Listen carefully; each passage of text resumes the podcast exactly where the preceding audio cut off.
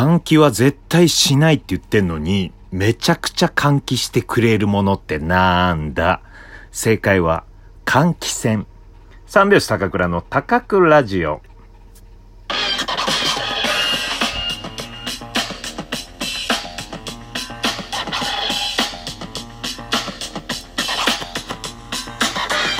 ご機嫌いかがでしょうか？お笑い芸人漫才師の三拍子高倉涼です。本日は第128回目の高倉ラジオの配信です。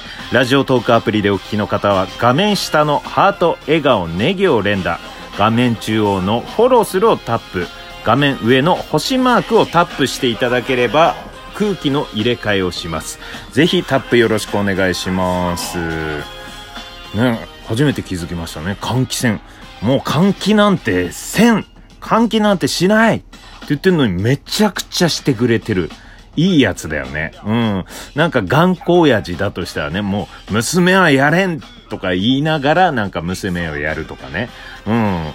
お前にこの敷居はまたがせないと言いながら、なんか愛情があるんですよね。うん。まあ、ただ、うん、そういう気持ちを分かってくれっていうね。うん。まあ、うん、そのね、頑張れよの気持ちも込めて、えー、換気はしないっていう。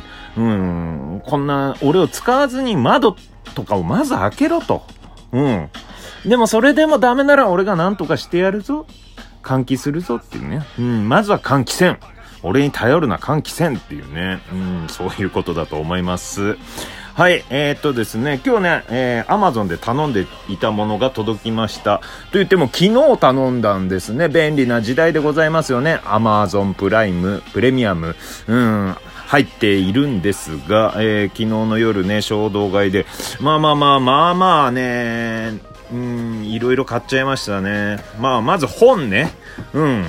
本を Amazon で買うようになりました。私も。うん、必ずね、紀ノ国屋書店とか行って、まあね、な、えー、何も買う予定もないのに、書店に行ったら、あ、これ面白そうとかね。うん、あ、これ買おうかなと思う。まあ、基本的に漫画と自己啓発本ですけど、うん。でも、まあ、うん。今日、か、昨日ね、えー、夜買ったのが、あれですよ。1日1ページ読むだけで身につく世界の教養。365。うん。1ページずつ、こうね、世界の教養が書いてあるんですよね。まだね、あの、読んでないんですが、えー、例えばね、もう、第1週、第1日目、かっこ月曜日。まあ、月曜日から始めてくださいっていう感じですよ。の、今開いたね、1、歴史。歴史のアルファベット。うん。えー、紀元前2000年頃、古代エジプトのファラオたちはある問題に頭を悩ませていた。当時は近隣諸国との戦争で勝利するたびに敵兵を捕まえ、どんどん奴隷にしていた。ところが、この奴隷たちに文書で命令を伝えることができなかったのだ。奴隷たちには、エジプトの文字、えー、ヒエログリフ、が読めなかったからである。とかね。まあ、こういうので、えー、アルファベットというのができてきたというね。うん、そういうの。それが1ページに書いてあるのね。うん、だからね、これ5分もかかんない。まあ、そのね、えー、帯には毎日5分で1年後、世界基準の知性が身につくと書いてある。うん、これ。で、えー、今日はアルファベット5分で覚えるとかね。明日は文学、ユリシーズ、ユリシーズを5分で覚える。うん。で、えー、3日目は、ラスコー洞窟の壁画、うん、を5分で覚えるとか、世界中のね、えー、で、4日目は科学、クローン技術、えー、5日目音楽、音楽の基礎、6日目哲学、現象と実在とかね、えー、7日目宗教、トーラ。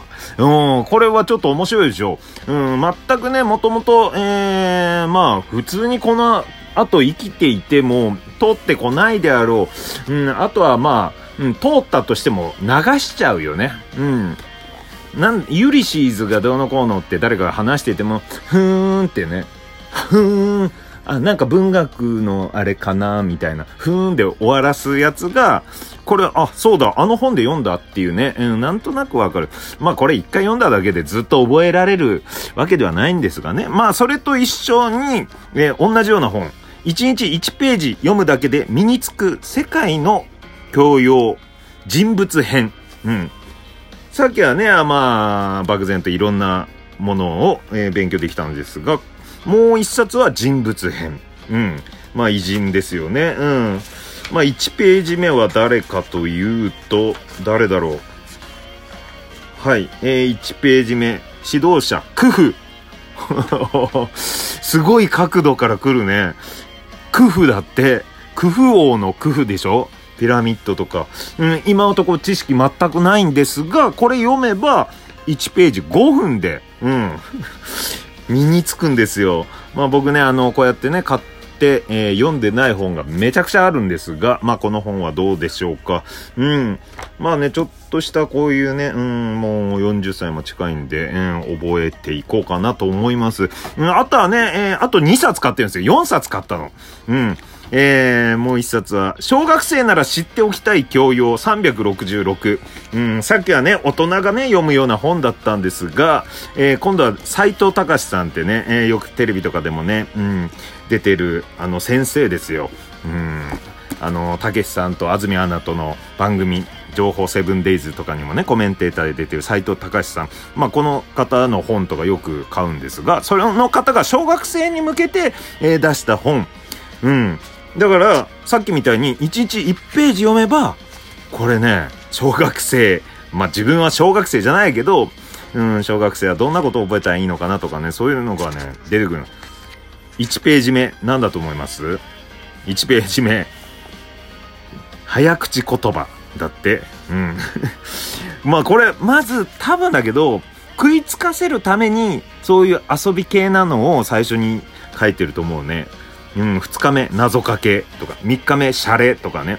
うん、そっからどんどんね、こう言って、今パラッとめくったけど、110日目、トルストイとか、急に、うん、早口言葉とか、シャレとか言ってた方がトルストイとか、110、もう子供はね、どんどんね、こうね、うん、知識がね、身につついていく、スポンジのようにね、こう、身についていく。いくと思うんでね。あともう一冊、もっと日本が好きになる。なるほど、都道府県312。うん。これね、まあ、可愛いキャラクター、都道府県別にキャラクターがついてるんですよ、動物の。うん、そのキャラたちが、こうね、うん、例えば北海道だったら、うーん、これは、うさぎなんだけど、熊の着ぐるみをかぶってるうさぎで、体がトウモロコシなんだけど、そいつがね、うん、北海道はじゃがいもの生産が日本一。約50種類の品種があるぴょんよって言ってんだって、言ってるの。うん。みたいな感じで、ちょっとね、教えてくれて、これが47都道府県覚えられるって。うん。まあ、うーん、ちょっと読むかどうかは、いや、読みますよ。読みますけど、読み切るかどうかはわかんないね。うん。まあまあまあ、うん、今後のね、ちょっと、漫才作る上での参考にもね、させてもらったりしようかなと思ってて、うん、これでガツンと4冊買いました。あと1個買ったのがですね、うん、壁掛け。絵画を買おうと思ってたんですよ。アマゾンで。うん。で、絵画を買おうと思って、いろいろね、ポスターとかね、いろいろ絵画とかね、もうそんなに高くないね、3000円、4000円、4000円以内とかね、そんな感じで見てたんですけど、まあ、いいのがなくてですね、やっぱり壁に飾るんだったら自分の好きなもの、うん、自分の趣味のものを飾りたいなと思って、最近全然生きてないんですけど、僕スキューバダイビングの、えー、ライセンス持ってるんですよ。なので、海の中の、なんかね、そういう絵画があれば、うん、壁に貼れる何かがあればと思って買ったんですよ、それを。アマゾンであったから、海の中、水中の中。それがですよ、まあ、同じ絵なんだけど、3つに区切ってあるの。で、3枚あるんだけど、3枚をこうくっつけて並べれば、まあそのちょっと広めの、うん、海中の中の絵が出来上がるってやつなんですけど、もうどうもね、さっきからずっと飾ってるんです。もう試してるんですけど、どうも僕の部屋に似合わない。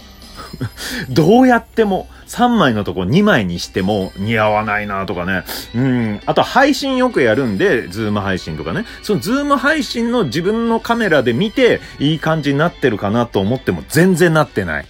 うん。なので、一度飾るのをやめました。これどうしようかな。